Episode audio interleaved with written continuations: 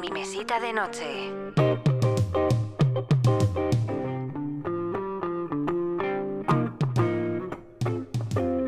Hola, ¿qué tal? ¿Cómo estáis? Después del anterior capítulo de mi mesita de noche que analizamos los tres primeros capítulos, ahora nos toca el cuarto y el quinto. Todavía me acompaña mi hermana Sara.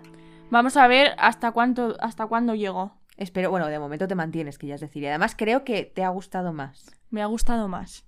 Vamos a analizarlo poquito a poco, empezaremos con el capítulo 4 y de hecho lo vamos a dividir como hacen ellos en la serie, por bloques, en plan, eh, la trama de Moraine, Lanning y Naif, que es la primera, luego Matt y Rand y luego Ewin y, mm, Perrin, en ese orden, ¿vale? ¿Por qué empezamos por Moraine, Lanning y Naif? Porque es el grueso de la serie de este capítulo, pues está ahí, entonces vamos a ir a donde hay más chicha.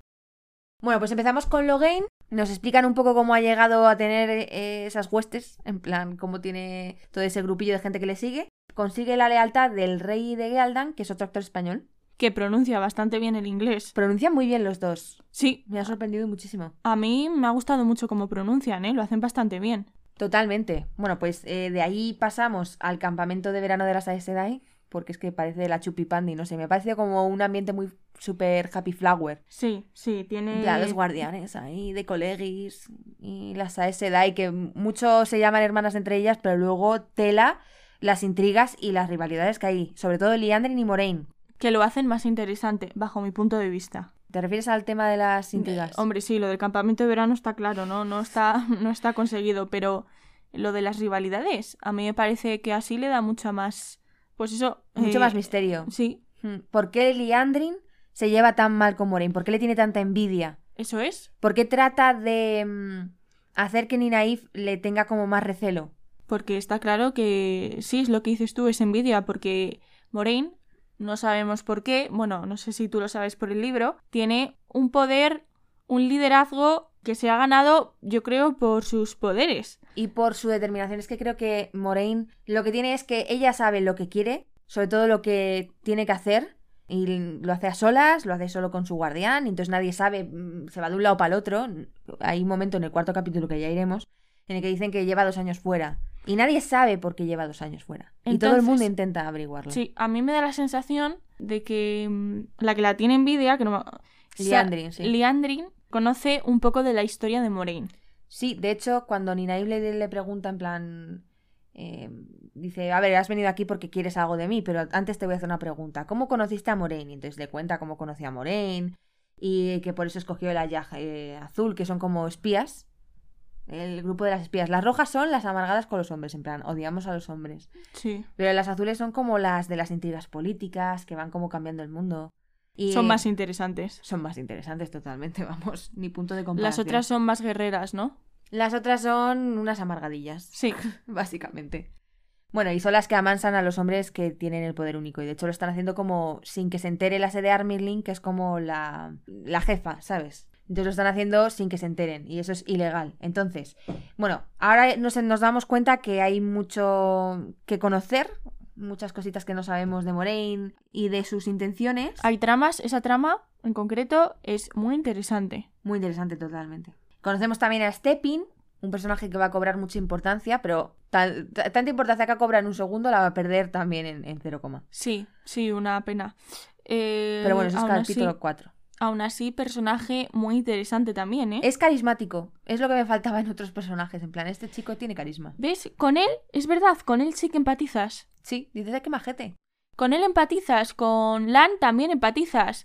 Con Moraine puedes llegar a entenderla. Pero fíjate, eh, Lan es una versión mucho más melosa que la del libro. Por ejemplo, cuando se está enamorando aquí de Ninaif, que están empezando como a conocerse mejor y tal, aquí es como más romanticón. En el libro, al principio, eh, a él como que le sorprende, se fija en ella porque hace cosas que no espera de ella, en plan, ¿cómo ha seguido mi rastro? No sé cómo lo has hecho.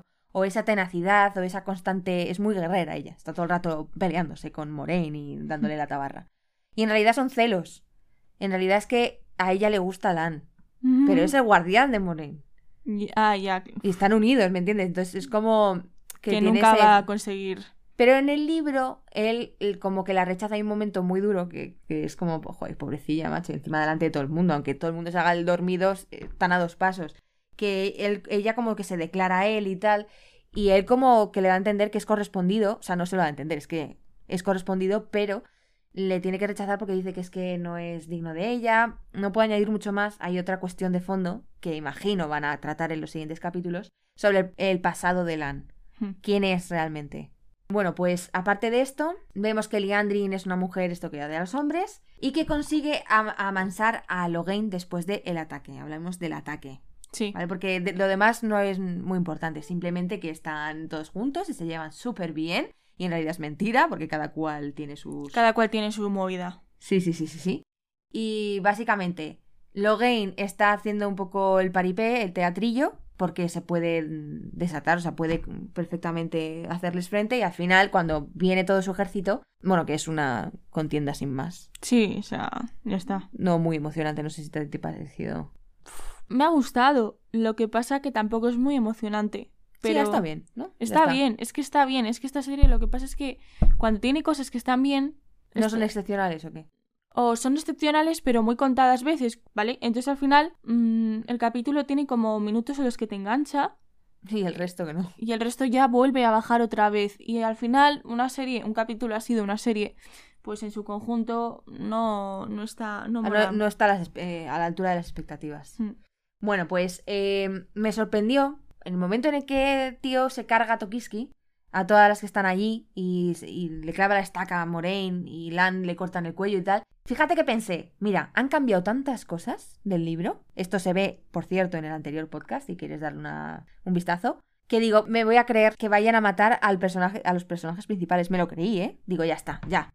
O sea, ahora mismo acaban de hacer la rueda del tiempo como les ha dado la gana. O sea, Yo también, yo también, yo, yo es que no me he leído el libro, pero pensaba que Lan iba a morir de verdad. Que Lan y Moraine, porque con esa estaca tú te verás como... Y Moraine, y sabes. Moraine, eso sí que, eso es un golpe, ¿eh? Es un golpe pensé, pero ahí me indigné. Digo, bueno, como los maten, como esto sea así, apaga y vámonos, ya demasiado cambio, pero es que esto ya es demasiado. O sea, que se carguen a estos dos, para mí pierde toda la gracia. No, claro, es que se pierden a ellos dos y la serie. Claro, pero bueno, ya sabíamos. Aquí hay más polémica, más cositas. Y ni Naif, hay un momento en el que Moraine está hablando con Lan. Vemos otra vez que ella eh, actúa un poco a espaldas del resto, ¿no? Entonces, cuando se libera, dice: Tenemos poco tiempo para hablar a Logain. Entonces, ahí te llegas a preguntar si es que ella ha permitido eso. Sí, sí, de, eh, de verdad está traicionando a los demás. Es si verdad. está traicionándolo, luego te das cuenta que no, que simplemente dice: Ah, bueno, pues una oportunidad. Esta tía no desaprovecha el momento. Dice, "Ah, Pues voy a hablar con este. A ver si es porque me causa dudas, como es tan poderoso, tenemos que estar dos para pararle los pies y encima nos hemos dado cuenta que es que mm, estaba haciendo el paripé, si de verdad puede ser el dragón renacido. Y después de una conversación en la que da a entender que este hombre lo que tiene son delirios de grandeza, eh, porque la rueda no quiere nada. Bueno, pues si la rueda no quiere nada, bien que hace, según vosotros, que la gente renazca y va tejiendo para que sea, se haga un camino concreto. La lucha contra el oscuro, ¿no? Bien que no quiere nada la rueda, pero luego esto, ¿no? Claro, claro. Mm. Incoherencias everywhere. Pero bueno, eh, después de esto lo que pasa es que él, le dice, por fuerte que seáis, eres una brizna, o sea, sois una brizna de una vela frente al furioso sol que será el dragón renacido. Y después que Ninaef entra y los salva a todos, y dices, mira, ya está. Eh, coge Logan y dice, como un fu- sol furioso y se queda pasmado, en plan, esta tía sí que tiene el verdadero poder. Me acuerdo, me acuerdo. Bueno, pues la polémica, ya entramos. El dragón renacido es... Ah, claro, eh, porque en el libro es un hombre, ¿no? En el libro, el dragón renacido es un hombre y tiene su sentido. Y aquí ya han querido, lo hablamos en el anterior podcast, y aquí ya han querido meter el tema del feminismo de este estilo. Eh, ahora una mujer. El escritor Robert Jordan mm, ya carga mucho el libro de, de un mensaje feminista. Y hay cosas que, te- que a mí desde luego me molestaban leyéndolo. Pero tiene un sentido que sea un hombre. Un hombre fue el que desmembró el mundo y un hombre tiene el poder para decidir si lo va a terminar de, de romper o si al final lo va, a, lo va a salvar. Y tiene sentido que sea un hombre. Pero no, aquí vamos a jugar con eso. Espero que sea una cuestión de vamos a tener debate y que la gente se moleste un poco y entonces hablen de esto, le den más bombo y, y lleguen más oídos. Ya, bueno. ¿Tú qué piensas? no- ¿Que va a ser ella o no? Sí, yo creo que es ella. Va a ser interesante, va a ser interesante ver quién de las dos gana, pero yo... Entre- ¿Tú crees que sea entre Egwin y Ninaif? Solo pueden ser Egwin, Matt Perrin o esta tía, o Ninaif. Ya A hemos ver. descartado a Logain. Igual ni Naif es demasiado obvio, ¿no? Pero que sea Edwin, me lo puedo creer perfectamente. Yo digo que es o ni Naif o Edwin. Que va a ser una mujer. Sí. Yo espero que al final termine siendo el que era en un principio, no puedo decirlo, pero que sea un hombre. El problema es, a mí como actriz, esta mujer me encanta. O sea, me ha sorprendido mucho de todo el grupo de jovencillos. Actúa es la muy que bien. me parece que lo hace con más intensidad, con miradas más mm, cargadas. Cargadas, pero sin pasarse, o sea, son realistas. Bueno, menos la última mirada del episodio, que es como, venga, va, chicos, cortamos. Es como un corte súper brusco. Eh, a ver, Nina, esta, no sé cómo se llama la actriz, mira a cámara y pone una mirada mega intensa. Y son como varios segundos que dices, Vale, vale, eso sobra. eso queda, queda súper falso. Eso es como las series de antes que terminaban las tramas con miradas de los personajes. En Blue Bloods, por Eso favor, por favor, fijaos, porque en Blue Bloods está cargado de esas miraditas. cada corte de escena para ir a otra acaba en una mirada. Sí, Aparte de eso, digo, a ver, la actriz me encanta. Me ha sorprendido. En cambio, eh, los actores del resto, eh, reguleros, sobre todo Rand. Rand es que no me, no me gusta, parece que se está riendo. Ran parece que se está riendo cada vez que, que va a decir algo serio. eh, Sí. Pero es que a mí me da la sensación que, de que es su cara. Pues no sé cómo escogen a ese chico. Por eso no entiendo, porque yo creo que, que la vida real debe ser así, pero no es que se esté riendo. ¿Sabes qué creo yo que le está pasando? Que se está dando cuenta que esto le va a hacer hiperfamoso. Que va a ganar unos cuantos milloncetes. Y que le está dando una oportunidad para ir al estrellato. Entonces está con la sonrisita en plan de... Oh, Dios mío. Lo que me va a llegar. Oh, Dios mío, es que no me creo que estoy aquí. Además, cuando intenta como meterse en el papel, se le nota que está tratando de actuar. O sea, un buen actor no se nota que está actuando. Que lo, Lo crees, vive, lo vive. Lo vive, hace, hace suya la historia. Pero es que este chico es como que se esfuerza en esto. Entonces, mm, ¿qué quieres que te diga? Pero no me gusta un pelo. A mí Bueno. tampoco me gusta mucho, la verdad. ¿Qué vamos? ¿Con ellos dos o nos vamos con Perrin y Queen? Ya que hablamos de Rand y ¿nos va- ¿nos vamos con estos dos? Sí, Venga, va, pues vámonos con Rand. Ya queda claro que el actor no nos convence. Matt sí me gusta. no lo hace mal, no lo hace mal. Matt lo hace bien. Eh, Me creo mucho su versión, está así como un desastre de chaval que tiene en el fondo un buen corazón, Empatizas, ¿eh? pero es un desastre, tío. La- lo que pasa con ellos dos es que Tom sospecha que Matt puede utilizar el poder único de que tiene todas las señales y tal. Y le avisa a Rand para que se aleje de la Sae Seda. Nos explica la historia de su sobrino, que podía encauzar, y entonces eh, le pillaron la Sae Seda y le quitaron el poder. Y explica que a ambos sexos, cuando les quitan mm, la conexión con la fuente, es como que pierden las ganas de vivir, se sienten Ah, incompletos. sí, sí, sí. Entonces este chaval coge y se suicida. Y para evitar eso, porque si le encuentran, pues lo van a amansar igual. Por cierto, en las mujeres se llama eh, neutralizar, en los hombres es amansar. Fíjate qué cosas. Eh, Fíjate como a los animales. Bueno, Sí. pues este... mm, Joder. Que sí, sí, ya te digo que el libro está cargado.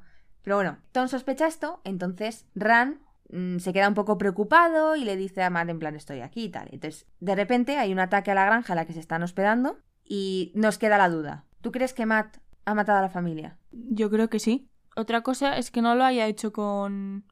Vamos a ver, él no sabe lo que está haciendo, ¿vale? Lo dices por el tema de la daga. No, lo digo por el tema, está poseído. Claro, por- porque lleva una daga que se ha llevado del sitio este de mala muerte, de Sagat Logoth, que está maldita. Entonces, eso es como el anillo de poder. O sea que realmente se puede evitar todo eso si se quita la daga. Ah, pero a ver aquí qué hacen en la serie, porque en el libro no es tan sencillo. Es como que tiene un vínculo. Y si se lo, quitar, si se lo quitan, en el libro muere. A Pues ver. Moraine tiene que hacer tejemanejes para, para quitar ese vínculo, que no puede hacerlo ella sola. Yo creo que sí que los mata él. ¿Tú crees que lo hace de forma poseída? O sea, en plan como Claro, por eh, influencia de la daga. claro, claro. Yo creo que también. Creo que eh, ambos, el Fado y él, eh, el Ambos. Fado porque estaba cerca, entonces que de alguna manera le, le daría la, la orden, o Orden. lo que fuera, y se los cargó. Entonces de repente aparecen estos y como que sale del trance, porque está como en una especie de trance. Sí, por desgracia es así. Yo creo que va a ser así.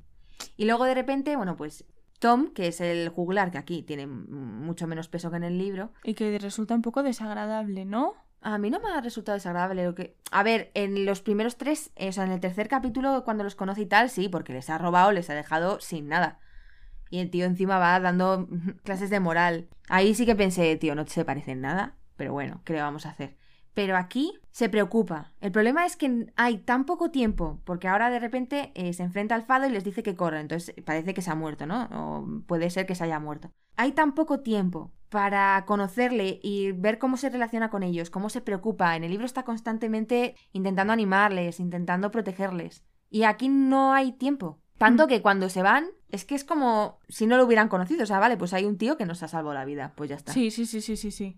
Pues muchas gracias por los servicios prestados. ¿Tú crees que, que Matt puede utilizar el poder único? ¿O es simplemente el tema de la daga? No, Lo siento, pero ese. Además, no me he leído el libro, pero presiento que no le queda mucho en la serie. Pero sientes que no le queda mucho a la serie. No. Él va a morir. Tu apuesta seguro. es que se va a morir. Mi apuesta es. Bueno, no. Tiene un papel ahí importantillo. Mi apuesta es que llega como al séptimo octavo capítulo y le dan cerrojazo. ¿Tú crees que se pira de la serie? Se pira. ¿Por qué? Uf, Porque no pinta. O sea, es que no. Ni pincha ni corta, ¿crees? Ni pincha ni corta. Hombre, es amigo de la pandilla. Sí, pero. Es que no le veo futuro, la verdad. Vamos a dejarlo ahí, ya cuando llegaremos al séptimo octavo que has dicho. Sé- séptimo u octavo. O sea, los últimos ya. Tengo un margen de error. Bueno, pues ya veremos en el octavo a ver si es así. Ya veremos. Vamos ahora con Perrin y con Equine, que es la última, el último trocillo. Tampoco hay mucho que añadir porque además me acuerdo que sin querer adelantamos cosas en el anterior podcast. Hicimos spoilers, sí. Bueno, ya había salido el, el cuarto, o sea que había tiempo para haberlo visto. Poca cosa pasa, están andando, se quedan con ellos, con los gitanos, y habla de la filosofía de la hoja, que ya comentábamos el tema. Pero sí que me gusta mucho las conversaciones que tiene Perrin con Ilan, la líder de los Tuatan, Mira, muy buena escena, en serio. que le dice que no utilice las armas, y les- bueno, no le, no le pide expresamente, sino que ellos no las utilizan. ¿no? Bueno, Sí, intenta, le está explicando por qué ellos creen en la filosofía de la hoja. En plan, eh, ella, hay un momento en que Perrin observa que hay gente que tiene como marcas de, de guerra. de guerra y tal, y de, pues bueno, qué irónico, ¿no? Qué hipocresía. Que aquí hay gente que parece que ha estado... Dándole al cuchillito.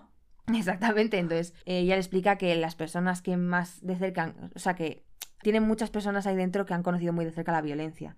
Y ella en concreto perdió una hija eh, y ahora lo que dice es que quiere dejar como un legado para cuando renazca, porque ellos creen en la reencarnación y ta, ta, ta, la rueda que gira y estas cosas, para que cuando renazca tenga un mundo mejor y que si convence a una persona o convence a un par y a su vez ese par convence a otro, habrá creado un mundo mejor para cuando renazca su hija. Un personaje muy interesante, una conversación que me ha gustado mucho y... El mensaje es positivo. Y el mensaje es muy bueno. El mensaje es muy bueno, de verdad. De hecho, me gusta más la frase cuando. Bueno, pues esta es la de la cuarta. No, tampoco pasa nada, ¿no? Cuando eh, dice que la mayor. que mayor venganza hay contra la violencia que la paz. Contra la muerte que la vida. Lo que os digo, una gran lección. Una gran lección, apunten, señores. Tampoco pasa mucho más. Es simplemente que Perrin sigue con eh, sentimientos de culpabilidad. Y que Win eh, se está enamorando del chico de los ojazos. Los tiene, los tiene. Pero a su vez él se ha dado cuenta que su corazón le corresponde a otra persona. Ya estamos con los amores no correspondidos. Qué dolor. Qué dolor, ¿eh? Sí. Me da penita el chaval. Me parece un poco caprichoso, pero mm, majo. A mí también me parece muy, muy majo. Lo que pasa es que da mucha pena, tío. Pues yo creo que ya está entonces. Podemos ir al quinto. Pues vamos a por el quinto. Bueno, pues continúa. Continúa Moraine la trama de estos tres. Stepin ha perdido a su Aes Sedai. De hecho, vamos a tener ración de drama todo el capítulo. Todo, absolutamente todo el capítulo gira en torno a eso. Gira en torno a la muerte, la pérdida, cómo sobrellevar el duelo. Perder a una Aes Sedai hace que el guardián se sienta vacío. Es como si hubiera perdido también Triste. todo, ¿no? Eh, a mí me pareció un poco largo, o sea, reincidir demasiado sobre todo por cómo acaba Stepping. Claro, no, sí, estoy de acuerdo. Al final, nada, se suicida y se acaba el capítulo. O sea, que igual podrían haberle dado menos protagonismo. ¿no? Menos minu- Eso pensé yo también, menos minutos en pantalla. Yo es que pensé que iba a acabar con, con esta, con Ninaif como guardián. Parecían buena parejita y tal. Sí. Es lo que dices tú antes, que mm, cobra importancia este personaje. Acaba de llegar, súper importante, y como vino se fue. Y como, exactamente, y como vino se fue. No, yo ya te digo, me he engañado, pensaba que iban a acabar con Ninaif y al final nada. ¿no? Mm. Y también vemos cómo llegan a la Ciudad Blanca. Me pareció muy bonita, imponente. Hay algunos planos, sobre todo los que son de lejos, que de repente se ve el CGI a lo bestia. Pero fíjate que ahí, en lo que son las vistas aéreas, creo que los 10 millones de dólares por, por episodio se los dejan ahí. Sí, ha debido ser eso, sí, total. Y además en el libro es que no tiene nada que ver. Ahora veremos que todo lo que pasa aquí eh, lo han trasladado a la Ciudad Blanca y en realidad pasaba en otro sitio. Y ahí de hecho es donde pierden a Tom, en fin, muchas cosas, ¿no? Aquí lo que vemos es una ciudad muy blanca, muy, pues eso, Bonita, ¿no? como una metáfora de la vida, en plan, que ahí se gobierna en paz, eh, todo el mundo prospera y tal. El interior de la torre me gusta, Aunque hay veces que me da la sensación de ver el escenario. O sea, Mm, mm. La roca, la piedra y todo esto. todo, sí. o sea, como las habitaciones de los escenarios. En plan, ahora vamos a. No sé. Ahí. Es una pena, le falta realismo. Le falta profundidad. Es como. No me lo termino de creer que estamos en una torre de este estilo. O sea, no me lo creo. Ya. Igual que en El Señor de los Anillos, también hay momentos en los que se ve el CGI, pero da la sensación. Es muy inmersivo.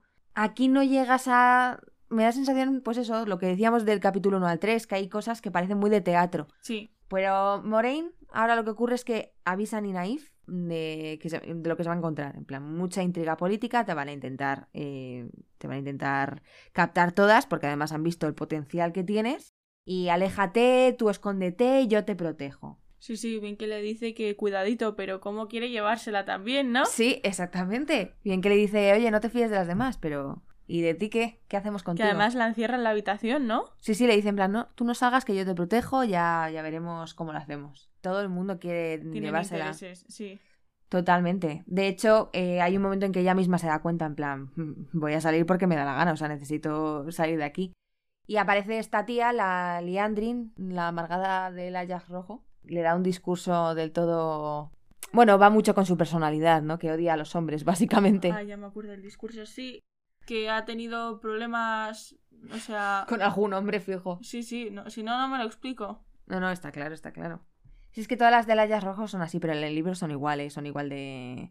eh, el azul y el rojo, Moraine es del azul y estas del rojo. Se llevan a matar precisamente porque no lo ven igual, ¿no? Bueno, ah, eh, se encuentra también con Liandrin, en plan, que sé que te la quieres llevar a tu... a tu Terreno. groupie, Sí. a tu groupie, pero nunca va a escoger el rojo porque esta mujer le atraen los hombres, de hecho, le atrae el Anne. Ah, bueno, eso, que no comparten la misma visión. Sí, yo creo que acabaría. Ah, bueno, es que ya sé dónde acaba, porque me he leído los libros. Pero tú dónde crees que. Bueno, es que tampoco los conoces, tampoco se da mucha información, solo sabemos a qué se dedican los azules, que son como. Los luchadores, las luchadoras. Mm, No, esos son las verdes. Eh, las azules son como las que se. burocráticas. Sí, las, encarga- las que se encargan de espiar, de ir moviendo los hilos, de hacer estas cosas. Las rojas son las que amansan a los hombres, eh, cogen a los que están, en fin, se dedican un poco a, a encarcelar o a amansar o a tocar las narices, básicamente. Luego las verdes son las que eh, están destinadas a batallar en la última, eh, con el dragón renacido y tal, para eso se preparan. Esas sí que son las, como se supone, las guerreras. Luego hay otras que son las amarillas, que son las curanderas, que ahí presumiblemente es donde va a acabar esta o donde parece que tiene más... Tiene más cabida, sí. puede curar a Curar lo, lo imposible. Sí, eh, muy curioso. En el libro siempre se incide en que si las muchachas estas que tienen la capacidad no aprenden a controlarlo y a, y a desarrollarlo, mueren. Porque si utilizan demasiado, o sea, como no lo controlan, cuando lo utilizan es en momentos de necesidad y entonces son como estallidos, es como quien hace mucha fuerza, eh, un sobreesfuerzo. Sí, Pues lo mismo, le hacen tal sobreesfuerzo que se que mueren. se mueren.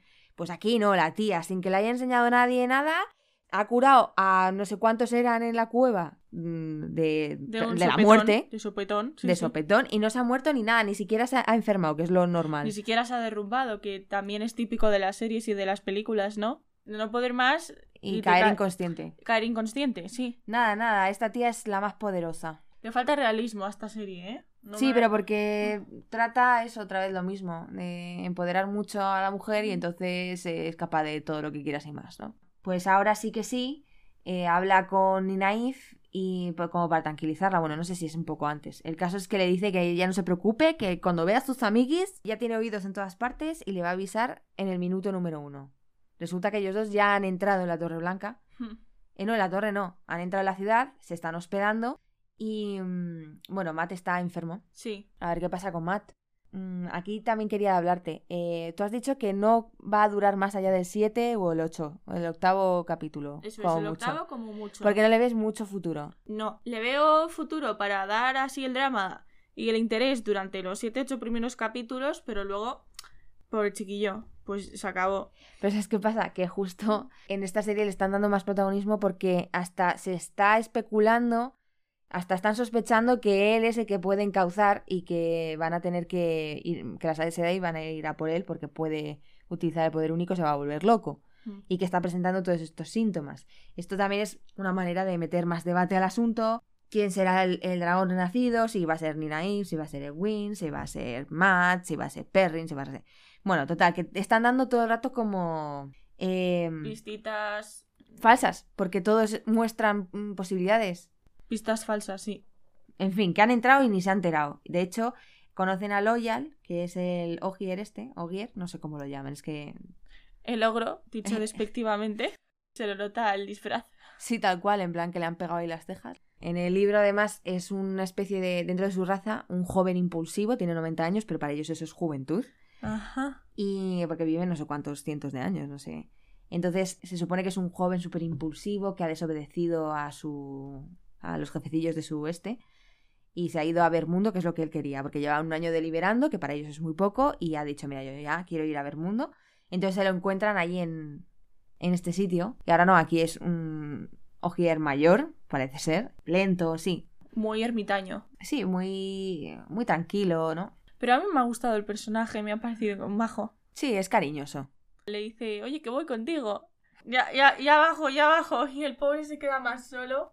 Hombre, es que no sé, eh, cuando pase el carruaje de Logain, cuando él baje ya, no- ya habrá pasado hace media hora, ¿me Claro, entiendes? a ese ritmo. No puedes esperar, eh, tienes que tú adaptarte al ritmo de los humanos, no al revés, ¿no? De hecho, cuando pasa el carruaje de Logain, eh, hay un momento en el que se queda mirando a Matt Mm. y se ríe de él. O sea, te da a entender como es algo que solo pasa en su mente. Que Logain le mire y se empieza a reír en plan alguien más está encauzando, estas tías no se han enterado de nada, me han cogido a mí, pero no te han cogido a ti. Como si te dieran a entender que él piensa que él es el dragón. Mm. Pero no sabes si ha sido solo fruto de su imaginación, de Matt, porque no te das cuenta que hay como un flash y entonces le vuelve a mirar y no ha pasado nada, ni, ni le está mirando Logain. Pues no, yo no me di cuenta de eso, la verdad. Pensaba que se, que se estaba riendo de verdad. No sabemos si, es, si ha sido así, parece que no, porque si no, además Rand se hubiera quedado en plan, ¿por qué se ríe este de ti? ¿no? O sea, hubiera Mm. sido bastante evidente. Es como que pasa, eso es verdad, sí, sí. es como que pasa en su cabeza, pero a la vez puede ser que Logain se haya comunicado de alguna manera, no sé, que tenga la Mm, capacidad. Hombre, le está mandando un mensaje, ¿no? Esa es la pregunta. ¿Ha sido Logain o ha sido Matt el que se lo ha imaginado? Porque está con miedo, porque él mismo también empieza a ver como que puede ser que encauce y, Interesante y pregunta. va a acabar así. Uf, no es una pregunta fácil, ¿eh? Em, Yo creo que más bien va por ahí, que. Porque Logain ya no encauza, no, no puede captar nada y está como medio drogui, como si lo hubiera perdido todo. Y eh, Matt ya empieza a sospechar también que él eh, encauza y que por eso está como está. No se da cuenta que es por la daga. hmm, Yo no eliminaría la posibilidad de que a través de un este mental o yo que sé, un- una Sí. cosa de esas, le esté mandando un mensaje. También, también es una posibilidad. Yo apostaría por lo otro, pero, pero es verdad que, que se me ocurre también esa idea, digo. Igual es una manera de comunicarse que tiene. Pero bueno, ahí, ahí se queda, ahí se queda. Y luego ya va enfermando cada vez más. Aparece Ninaif, que los ha encontrado antes que Moraine. Bueno, en realidad ha sido gracias a Loyal, que la, que la encuentra, le dice, oye, tu amiga está aquí y tal. Y entonces los une a... Sí, al final del episodio. Hmm. Y Rando quiere que Moraine vaya a curar a Matt. No sé cómo lo van a hacer. Ninaif se ve con la capacidad de hacerlo. Ya veremos, porque en realidad se supone que no puede controlarlo, que no lo puede usar eh, a voluntad, sino que es cuando, se, cuando tiene una necesidad muy grande o... Sí, cuando verdaderamente, pues eso. Con Lan lo hace porque le ama y entonces le sale, en plan desesperado, pero... Pero no, no lo controla. Exacto. Eh, luego tenemos a Edwin y Perrin que están ahí a un paso de unirse con el resto, a un paso de la Ciudad Blanca y justo, otra vez, qué oportuno, Bruno, aparece el de los capas blancas. Que les Ah, ve, bueno, ¿no ah, bueno, acuerdas? sí, sí, sí, sí. ¿Cómo lo hacen? En plan, Que de repente se asoman. cucu. Sí. ¿Por qué no se quedan detrás de, de, de los carros? Tal cual.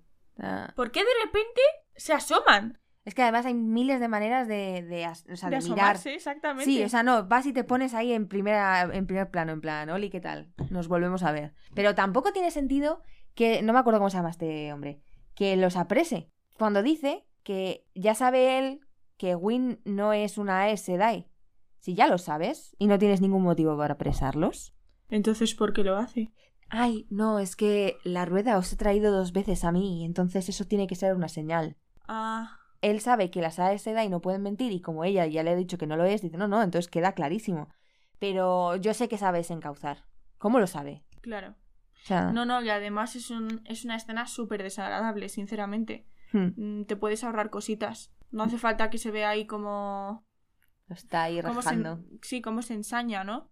Sí, es para que veas la brutalidad de esta gente, de esta secta, que el tío es, pues es un animal.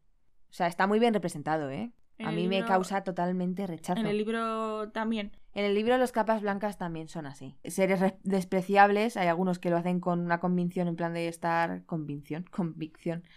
De estar totalmente haciendo el bien. Ya. Y luego hay uno que es como el jefecillo que trata eh, de ver eh, realmente quién, quién es un amigo siniestro. O sea, es como que no, no decide sobre la marcha mm, con perjuicios, sino que trata de averiguar realmente quién, a pesar, claro, que es un- son gente muy bestia. Hmm, Sí que hacen este tipo de cosas, están los interrogadores, están, sí que tienen de eso. hmm. Y son todos muy desagradables. Y en el libro no es así tampoco, o sea, los cogen en otro momento, de hecho los salvan, eh, eh, les salvan ni Naif, Moraine y Lan cuando se los encuentran. Se los vuelven a encontrar. sí. Porque es que Moraine no está como aquí en la serie, que los ha perdido y entonces está preocupada, pero ya está, no. Eh, Moraine en cuanto los pierde va a buscar a uno y a otro. Les ha dado una moneda sin que ellos se den cuenta, o sea, de lo que es, que es como un buscador. Entonces cuando... eh, Localizado. geo- Sí. Sí, un buscador no, un localizador, es verdad. Entonces, eh, cuando Pier- Perry, eh, perdón, Perry no, cuando Matt y Ran pierden el suyo, dice, bueno, pues no puedo hacer nada por ellos, ahora a quien tengo que salvar es al que tiene la moneda, sé dónde está. Y entonces allí los salvan. Es que esta serie parece que va dando como. como pasos a trompicones. Y muy oportunos. Eso, muy oportunos. Esto tiene que ser así, pues mm, vamos a hacer de una manera que no está conseguida que sea así. Y dices, a ver, son nueve capítulos, nueve horas. No sé, gastarte 10 millones por cada eso. Es que por cada capítulo no lo entiendo. Ya, eso yo tampoco. Con nueve horas te tendría que dar de sobra. Es verdad que es un libro de 1200 páginas cada uno, Pero tío, para, para eso sí eh, existen las segundas pero temporadas. es que al también, final ¿no? tampoco le han dado dinamismo. Porque si tú dijeras, eh, es una serie a la que han tenido nueve horas y lo han cargado de acción, ya no podían más, o sea, ya no cabía más. No, no acción tampoco, o sea, como Inter- intriga, tío. intriga, eh, tramas interesantes. Dices, bueno, pues lo, lo han hecho bien. Eh, han cambiado ciertas cositas y tal, pero en el fondo es lo mismo. Aquí hay otras cosas que al final terminan de la misma manera, pero no en los mismos sitios ni, no- ni con los mismos personajes. Pero es lenta. O o sea, que no es malo que sea lenta. Lo malo es que no tiene tanto interés como, Que es excesivamente lenta. como para que para que tú quieras estar con ellos tanto tiempo sin que pase nada, sin que haya suficiente Cogiéndole cariño a los personajes. Eso es. No. Son nueve horas que dices, tío, te hubieran sobrado a lo mejor incluso alguna. O sea, en algún momento dices, pues ya está, no, no los hacía tres falta. primeros capítulos son una sobrada, sinceramente. Bueno, hay cosas que están bien. Pero bueno, que sí que es verdad que se han saltado muchas cosas que yo las hubiera aprovechado precisamente para dar dinamismo y otro ritmo. Eh, bueno, pues estos dos al final consiguen escapar. eh, pero lo curioso aquí es que Perrin parece que se desata con el poder también, como que encauza con el hilo este negro. Sí, sí, sí, sí, sí. Entonces otra vez te vuelve la duda. Perrin será entonces el dragón renacido, como aquí han hecho lo que les ha dado la gana, para mantenernos a todos en vilo, pero no sé, a mí lo único que consiguen es eh, enfadarme porque no tiene nada que ver con lo que pasa en las novelas. No hay nada que menos le guste a una persona que le gusta leer que le cambien la, la historia de manera radical. Sí, lo que sí que me ha gustado de estos dos es cómo se llevan. Egwene ya me cae mejor, tiene ese carácter muy apacible, pero a la vez con mucha tenacidad, es una persona también muy respondona, pero porque tiene carácter, y a la vez es una persona muy amable. Cómo se compadece constantemente de Perrin e intenta decirle, oye, que no ha sido culpa tuya. Porque Perrin le, da a entender que, le deje morir, él se lo merece porque la mató. Es que debe ser súper duro eh, vivir con eso. Pero bueno, me está gustando esa pareja, la verdad, mucho más que Egwene y Ran, que se supone que son novios. No Eso. digo, no digo que salgan juntos, o sea, no es que me peguen como, como novios. Pero sí que me gusta mucho la química que tienen. Hmm. Poco más se puede sacar. Yo creo que ya está, ahora se van a unir todos juntos en la Ciudad Blanca. Veremos Como se desarrolla en el capítulo 6. Sí, mm, vamos a ver si ahora Moraine se da cuenta de que se están uniendo, se están reuniendo todos, probablemente. Y conoceremos también a la sede Armirlin, Armir, eh, no sé cómo decirlo, que a la jefaza de las Aes Sedai para que para que esto se vaya liando un poquito más, ellos ya no pueden escapar de, de todo esto. Pues nada, ahí estaré. El viernes nos Cita. espera otro. Cita. El podcast saldrá como el domingo, imagino, el lunes. Estoy en, sobre todo en Spotify, Anchor, todo lo que tiene Anchor, iTunes y todas estas cosas. pues eso, para no perdérselo, porque no lo sacaremos el mismo viernes, no creo que dé tiempo. Así que nada, esperemos también que tengáis una buena semana. Muchas gracias, Sara, por, Nada, por estar nada. aquí al pie del cañón a pesar de que no es lo que más te gusta. No, pero eh, me gusta mucho la iniciativa y el estar haciéndolo. ¿Quieres despedir tú con el lema del canal? A ver, a ver si me lo sé de memoria. Va. A ver, eh, creo que ya Pero está. tienes que ambientarlo con la voz, si no, no... El mundo ya es suficientemente deprimente como para no Aprovechar. Aprovechar la mejor vía de escape, la literatura. Perfecto. En mi mesita de noche.